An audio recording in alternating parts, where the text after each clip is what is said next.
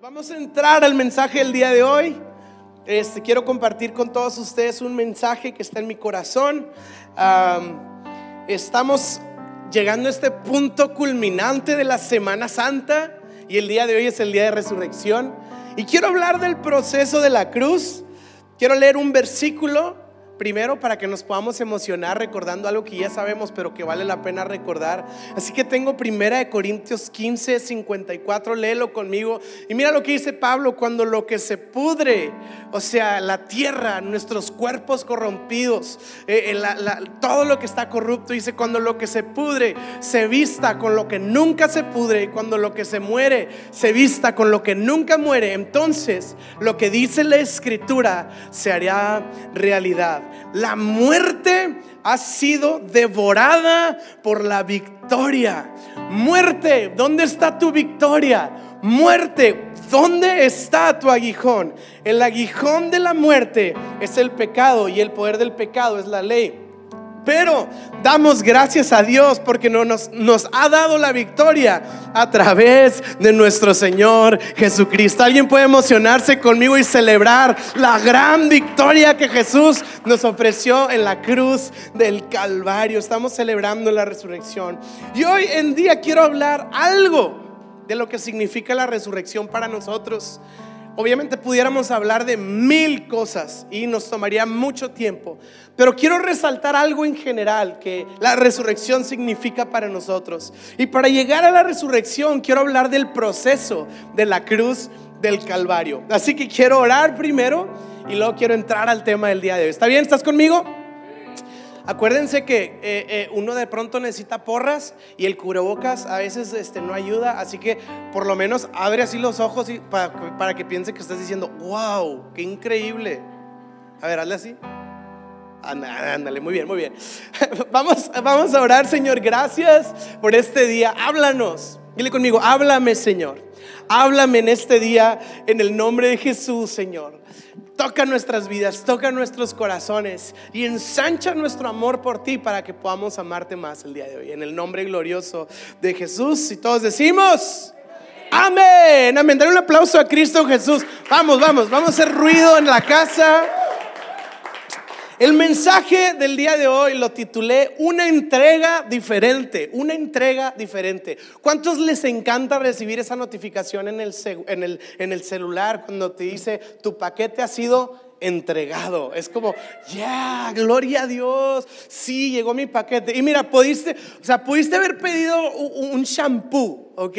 Pero que te llegue una notificación que diga algo fue entregado ¿Cuántos saben que es emocionante? A mí me encanta cada vez que recibo esa notificación ahí de, en el celular. Y, las entregas tienen esta particularidad, ¿no? Usualmente recibimos una entrega de algo que compramos, de algo que queríamos, de algo que deseamos. Y aquí lo que llama la atención es que tú recibes el paquete, pero a veces no estamos conscientes del proceso que hay para que llegue a nuestra puerta, para que llegue a nuestra, donde sea que te entreguen tus paquetes. La realidad es que hay gente involucrada, hay personas que están tomando esto en sus manos y están haciendo todo un trabajo y toda una logística para que nosotros solo abramos la cajita y subamos nuestro video presumido, unboxing.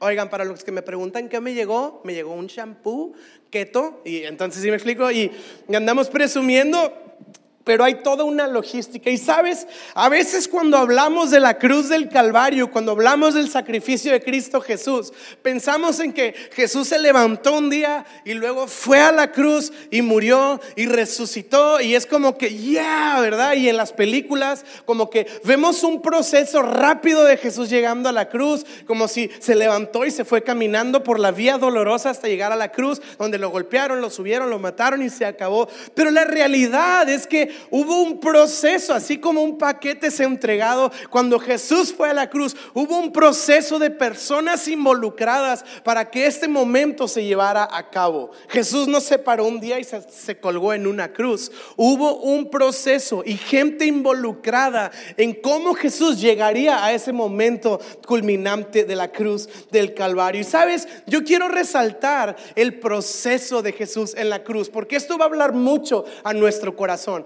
Y así como dijimos, no, me encanta un paquete de Amazon, pues obviamente el mensaje del día de hoy lo, titulé una entrega diferente porque no estamos hablando de una entrega tan coloquial o tan sencilla. Estamos hablando de algo más grande. Así que quiero que se quede contigo la palabra entrega. ¿Por qué quiero que se quede contigo la palabra entrega? A mí me encanta la Biblia y me encanta. Algunos dicen, no, la Biblia no es verdad porque la escribieron hombres. ¿Cuántos han escuchado esa? Wow, qué filósofo, wow, qué buena lógica. Este, lo bueno es que los libros de filosofía los escribieron alienígenas ancestrales, ¿verdad? No les escribieron hombres. Y la Biblia fue escrita por hombres, por supuesto fue escrita por hombres. Pero ¿cómo explicas que un libro escrito por hombres atenta en contra del egoísmo y la pecaminosidad del hombre? Está curioso eso.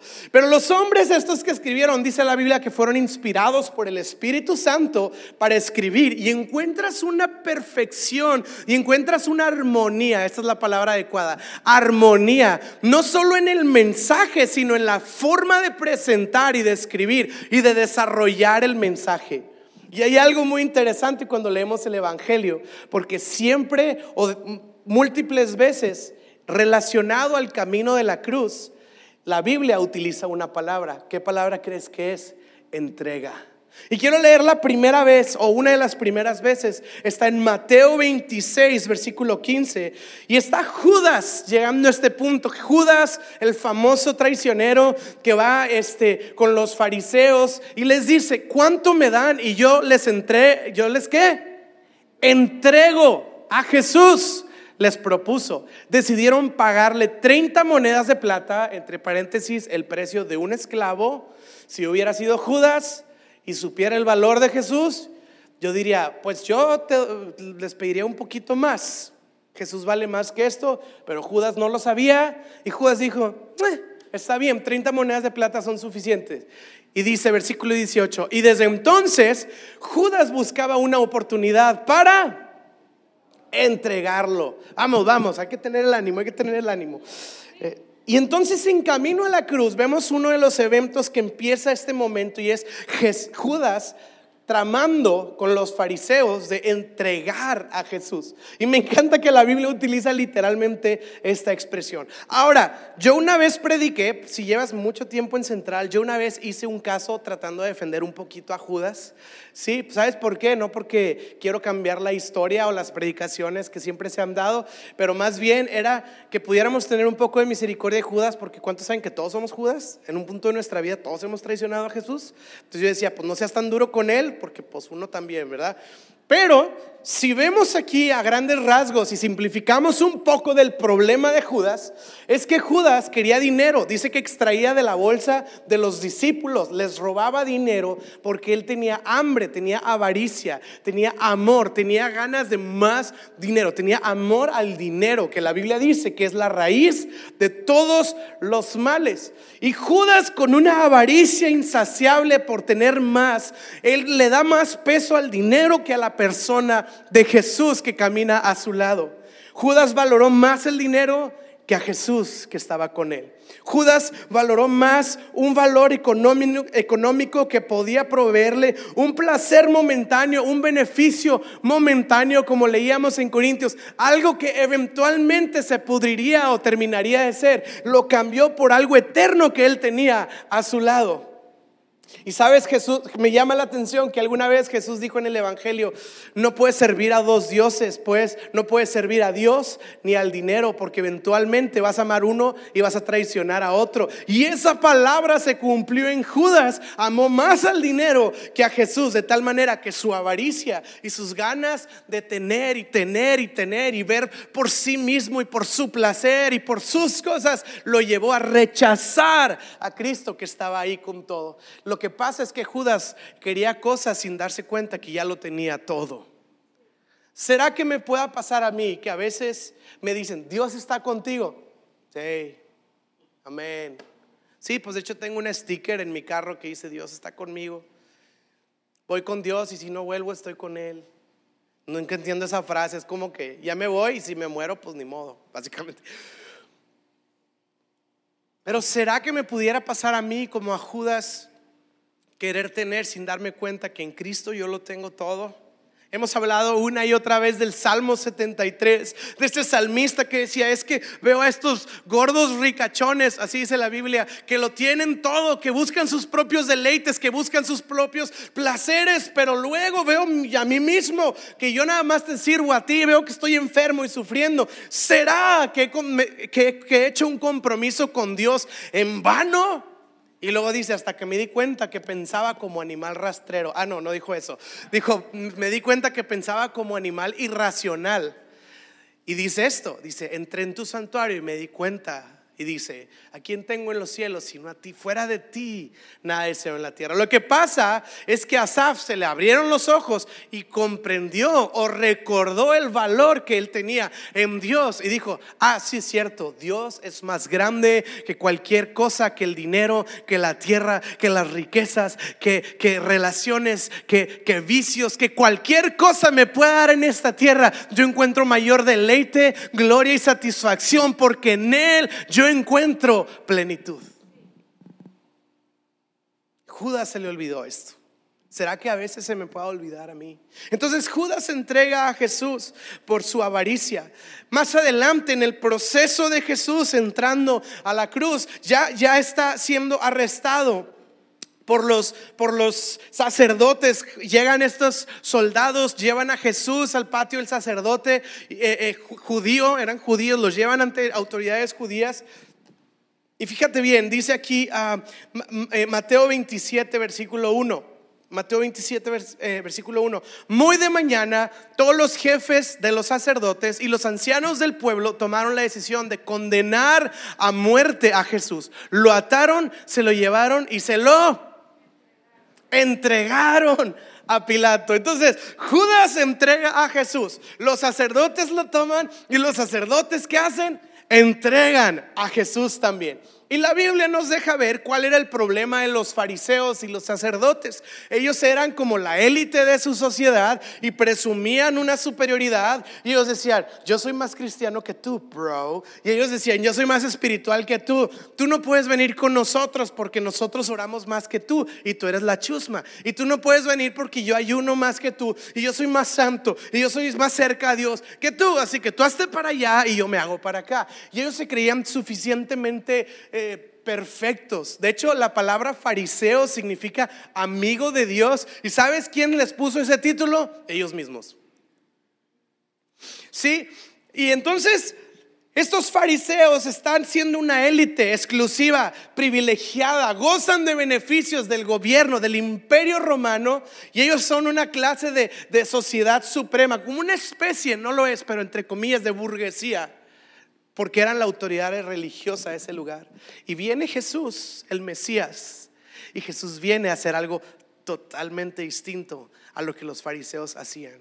Jesús viene y está con el enfermo, con el leproso, con la prostituta, con el cobrador de impuestos, con toda la gente que era repudiada y que era no apta para acercarse a Dios. Efectivamente, ellos no eran aptos para acercarse a Dios. Por eso Dios se acercó a ellos, descendió desde el eterno, se hizo hombre, caminó entre nosotros y vino, como dice en palabras de Jesús, no vine a los sanos, vine a los enfermos, porque ellos saben que necesitan un médico, no como ustedes fariseos que no saben que me necesitan. Y eso empezó a causar mucho problema. Y Jesús empieza a sanar enfermos. Y Jesús empieza a enseñar la escritura, cosa que hacían los fariseos. Pero ¿sabes qué empezó a suceder? La gente decía, oye, la predicación de este hombre, Jesús, es diferente a la de los fariseos. Como que él tiene algo diferente. Y lo dicen esto, la de él sí tiene autoridad. Y literal, en el Evangelio de Marcos dicen, por primera vez escuchamos a alguien que da un mensaje que tiene autoridad. Imagínate cómo les caló a los fariseos. Imagínate que eres predicador y llevas toda tu vida preparado en la predicación y luego llega alguien, predica una vez y dicen, eh, por primera vez escuché a alguien que realmente predica. Por primera vez. Es como, ¿No me has escuchado predicar antes? Sí, pero él sí tiene autoridad. Y la Biblia nos deja ver una y otra vez que los fariseos se llenaron de envidia. ¿Y sabes cuál fue el punto, la gota que derramó el vaso? Cuando Jesús resucita a Lázaro. Y ellos dijeron, esto ya se nos salió de control, porque esto ya no hay quien lo... Porque a lo mejor veían a Jesús predicando y dijeron, eh, hay que meternos un taller, de, un masterclass de predicación, porque hay que ganarle, hay que ganarle. Pero luego resucitaron muerto. Ahí los fariseos dijeron, esto ya no sobrepasó. ¿Quién de aquí puede hacerlo? No, no, pues. Y, ahí dijeron, vamos a matarlo, llenos de envidia. Así que los fariseos entregaron a Jesús porque la envidia que tenían de buscar su fama y su gloria los llevó a traicionar a Jesús. Y luego fíjate bien, más adelante entregan los fariseos a, Jesús y dice Marcos 15, 15, dice, como que hablando acerca de Poncio Pilato y dice, y como Poncio Pilato quería satisfacer a la multitud, Pilato le soltó a Barrabás y a Jesús lo mandó a azotar y lo entregó. ¿Para qué? Lo crucificaran. ¿Te fijas la armonía perfecta del Evangelio? Judas lo entregó, los fariseos lo entregaron y, Pilato lo entregó. Y ahora, ¿cuál es el asunto de Pilato? Quería satisfacer a la multitud. En otras palabras, dice, tenía, tenía miedo de la turba. O sea, él, él, quería complacer a la sociedad. Él quería complacer a la gente. Él quería darles el gusto. Y sabes, yo veo esto en Pilato y puedo darme cuenta que es una persona insegura. Es una persona llena de complejos y inseguridades. Entonces está tratando de complacer a alguien para tener la admiración de la sociedad, para tener la admiración de la gente, para que gente siga teniéndolo en alta estima. Entonces Pilato es esclavo al temor de quedar bien con otros. Y su inseguridad y su falta de identidad lo llevan a decir, ay, prefiero quedar bien con ellos que recibir el rechazo de ellos para seguir al Dios verdadero. Cosa distinta a la que el apóstol Pablo decía en, sus cartas. Decía, yo no vine para servir al hombre, yo vine para servir a Cristo. Yo no busco la aprobación de los hombres, porque si buscara la aprobación de los hombres, no serviría a Cristo. Y aquí vemos lo opuesto. Pilato fue conmovido y quería tener la aprobación de los hombres y por eso no sirvió a Cristo. ¿Y qué hizo Pilato? Lo entregó a que lo crucificaron. Pilato temía el qué dirán, quería la aprobación, quería encajar, quería ser popular, quería satisfacer a la gente. Y sabes, él tenía esta necesidad de ser parte de lo que estaba pasando y de tener reputación entre esta élite de fariseos. Pero sabes, y, y yo veo este cuadro cuando están entregando a Jesús y todos se unen pero sabes, yo prefiero el rechazo del mundo que ser parte de algo equivocado. Prefiero estar solo con Cristo que ser parte de una multitud de personas que están rechazando a Cristo. Y entonces Pilato no puede con esto. Y entonces en este momento Jesús va en camino a la cruz del Calvario, azotado, golpeado, humillado, desnudo. ¿Sabía? Jesús estuvo desnudo en la cruz del Calvario. Digo, obviamente, obviamente en las películas y en las imágenes y en las estatuas, pues lo ponemos con una sábana o algo ahí, obviamente. Pero Jesús fue humillado, fue avergonzado. Jesús fue eh, eh, expuesto en la cruz del Calvario. Y sabes, todos lo sabemos y no es nada nuevo lo que estoy diciendo, hasta es un recordatorio. Todos sabemos que Jesús fue a la cruz por nuestros pecados. Sí, ahora, pero hay algo muy importante que debemos de tener en cuenta que Jesús murió por nuestros pecados no quiere decir que nuestros pecados eran más grandes, más fuertes y más poderosos o más graves que lo grande que Jesús era. No es como que fue tan grande el peso que Jesús no pudo soportarlo y ni modo. Mi pecado terminó de matar a Jesús como si el pecado tuviera más poder que el poder que habita en el Dios omnipotente, omnipresente y omnisapiente. No es que mi pecado era más grande, no es que mi pecado era más pesado, no es que mi pecado era más grave y que Jesús no pudo con ellos y que no pudo soportar hasta que murió tratando de aguantarlos. No es lo que debemos de pensar cuando pensamos que Jesús fue a la cruz y murió por nuestros pecados. Es algo totalmente distinto y quiero que lo leamos en Romanos 8, versículo 31. Lo, lo dice de una manera más explícita. Dice, ¿qué diremos frente a esto? Si Dios Está de nuestra parte, ¿quién puede estar en contra nuestra? Fíjate, versículo 32, el que no escatimó, el que no midió, el que no calculó ni a su propio hijo, sino que lo que... Gracias el que lo entregó por todos nosotros. ¿Cómo no habrá de darnos generosamente junto con Él todas las cosas? Versículo 33. ¿Quién acusará a los escogidos que Dios ha escogido? Dios es el que justifica. ¿Quién condenará? Cristo Jesús es el que murió e incluso resucitó y está a la derecha de Dios e intercede por nosotros. Yo esperaba que alguien se emocionara leyendo estos versículos.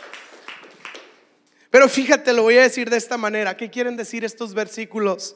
Que mientras Judas lo entregaba por avaricia, mientras los sacerdotes lo entregaban por envidia, mientras Pilato lo entregaba por temor a la gente, lo que realmente estaba pasando es que nuestro Padre Celestial lo entregaba no por pecado, no por avaricia, no por temor, sino por amor de cada uno de nosotros. Y mientras nosotros lo poníamos ahí por nuestro pecado, Dios lo posicionaba en ese lugar por amor. Y dice, y Dios no escatimó, Dios no midió. Así que no es que el peso del pecado fue más grande que el poder de Jesús, es que más bien Jesús fue entregado voluntariamente para pagar nuestro castigo en la cruz del Calvario.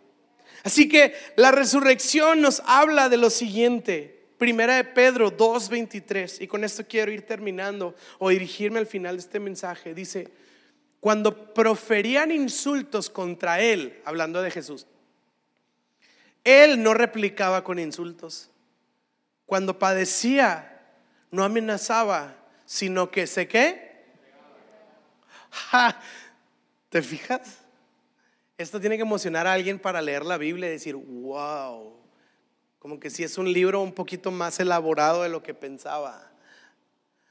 Dice, cuando proferían insultos contra él, no replicaba con insultos. Cuando padecía, no amenazaba, sino que se entregaba a aquel que juzga con justicia.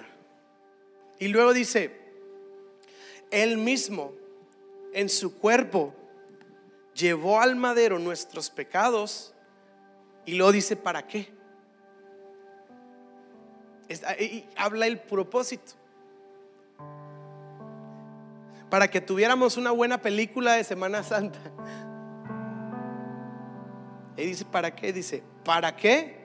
Y fíjate la palabra, muramos al pecado y vivamos para la justicia. ¿Sabes que ¿Qué es eso? Morir y vivir. ¿Cómo se le llama eso? Algo que está muerto y luego vive. Resurrección.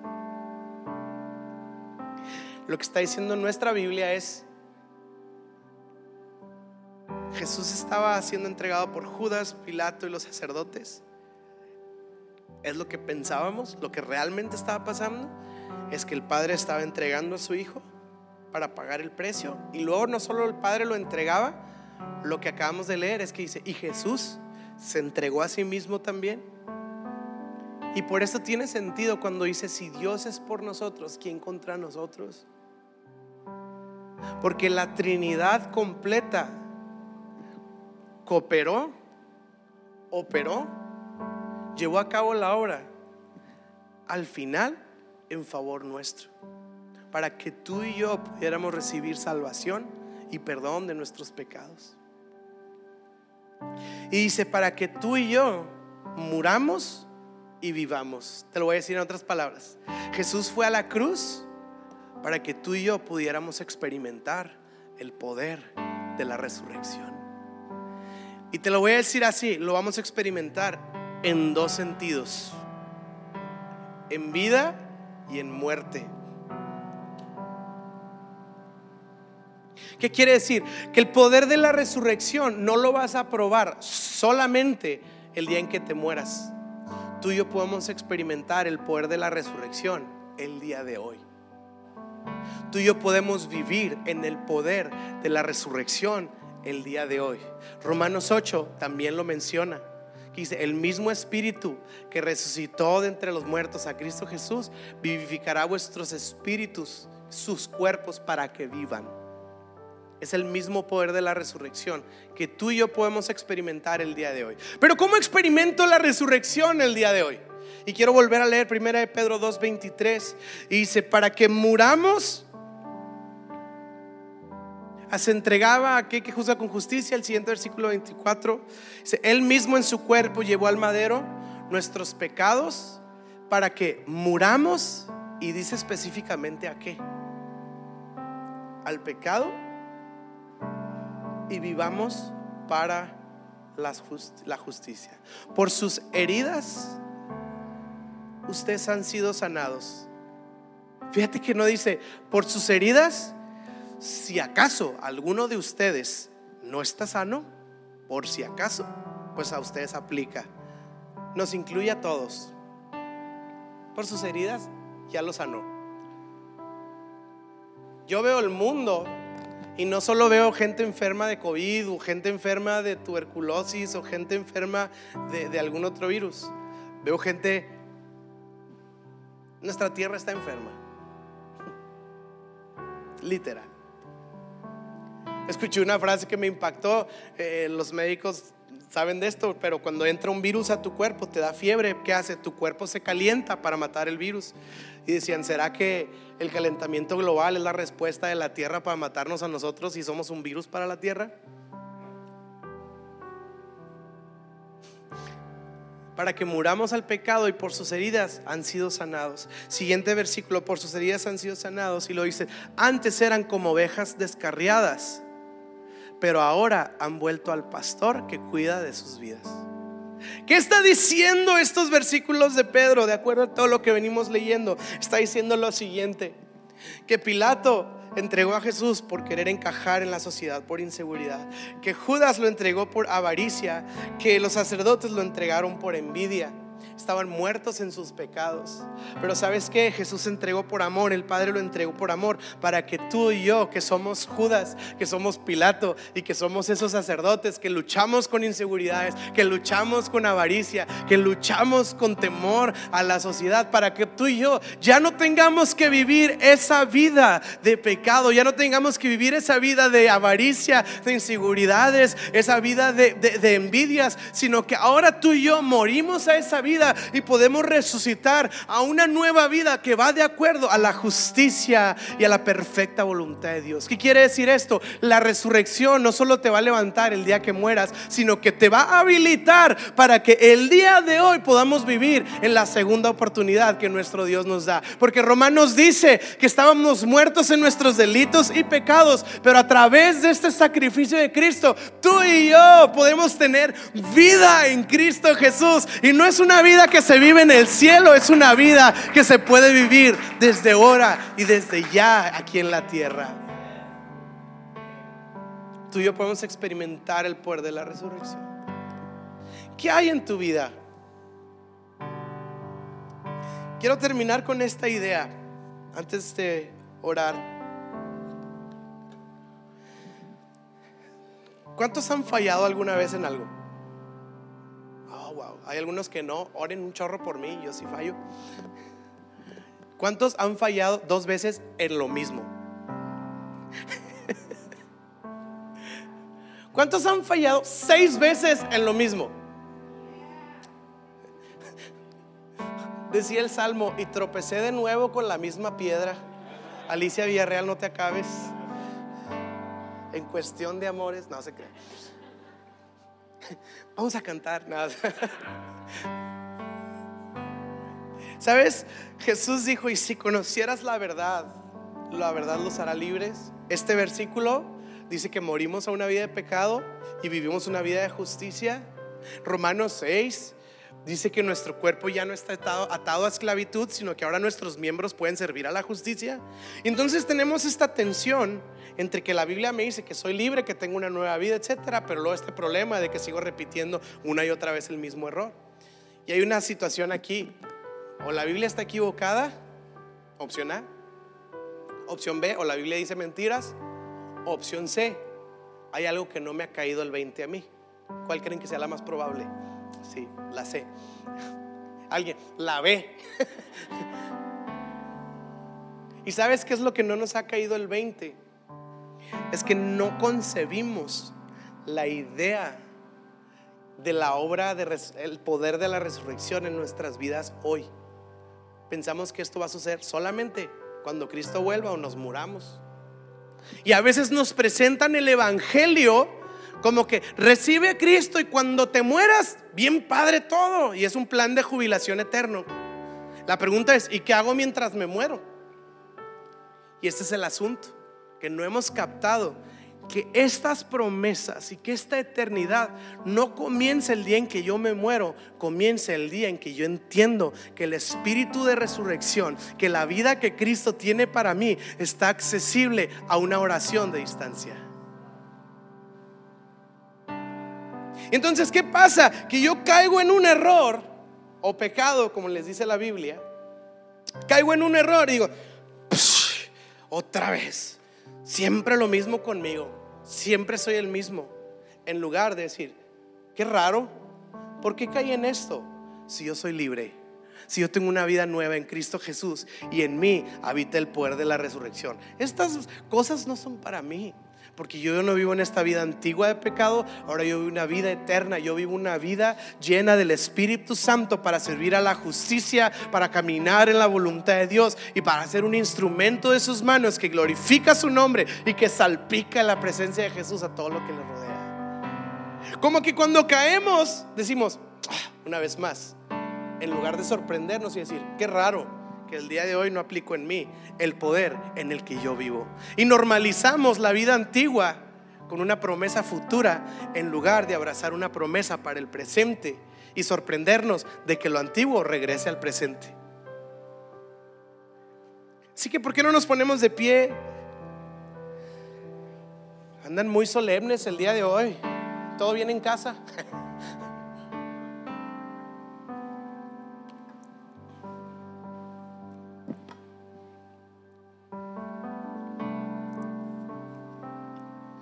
Lo hemos enseñado antes, pero quiero decirte esto. Trae a tu mente tres, cuatro, una, cinco cosas que tú dices, ahí están una y otra y otra, y siempre lo mismo, y siempre lo mismo, y siempre lo mismo. Ahora, si lo traes a tu mente, no es para que te condenes y digas, ay, ya sé, soy, soy lo peor. Es para que el día de hoy lo pongas en tus manos y lo pongas en manos del Dios que tiene el poder de la resurrección. Y hagas un intercambio. Es su muerte por nuestra vida. Es su vida por nuestra muerte. Es un intercambio. ¿Y qué si el día de hoy tomas estas flaquezas y las expones a la luz del poder de la eternidad? Y dejas que el fuego de Dios consuma esto.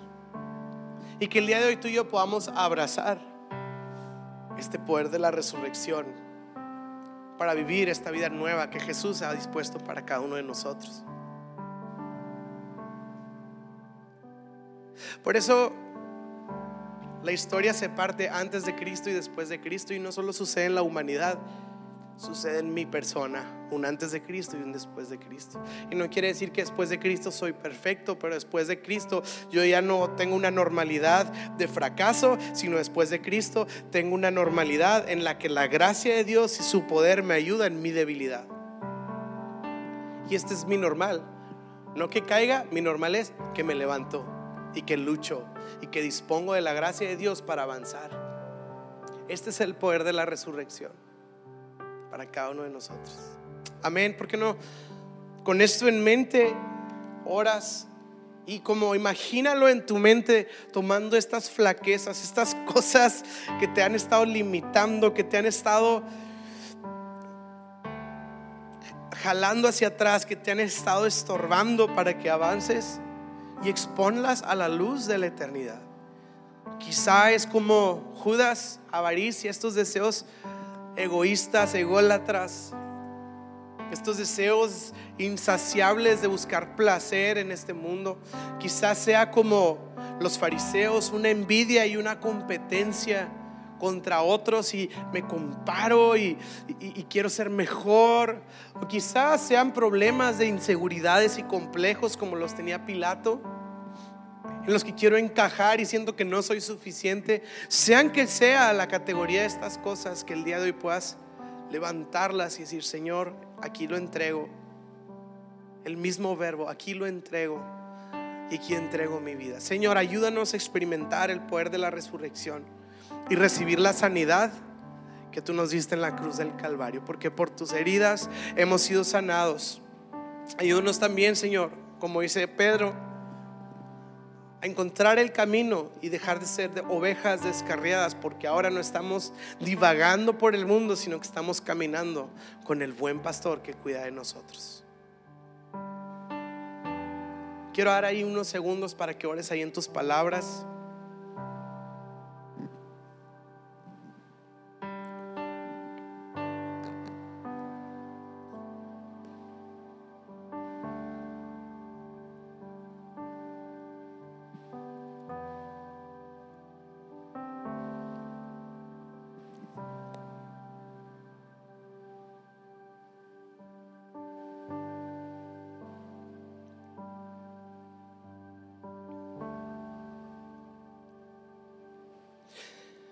Damos toda la gloria porque tú la mereces. Te damos gracias.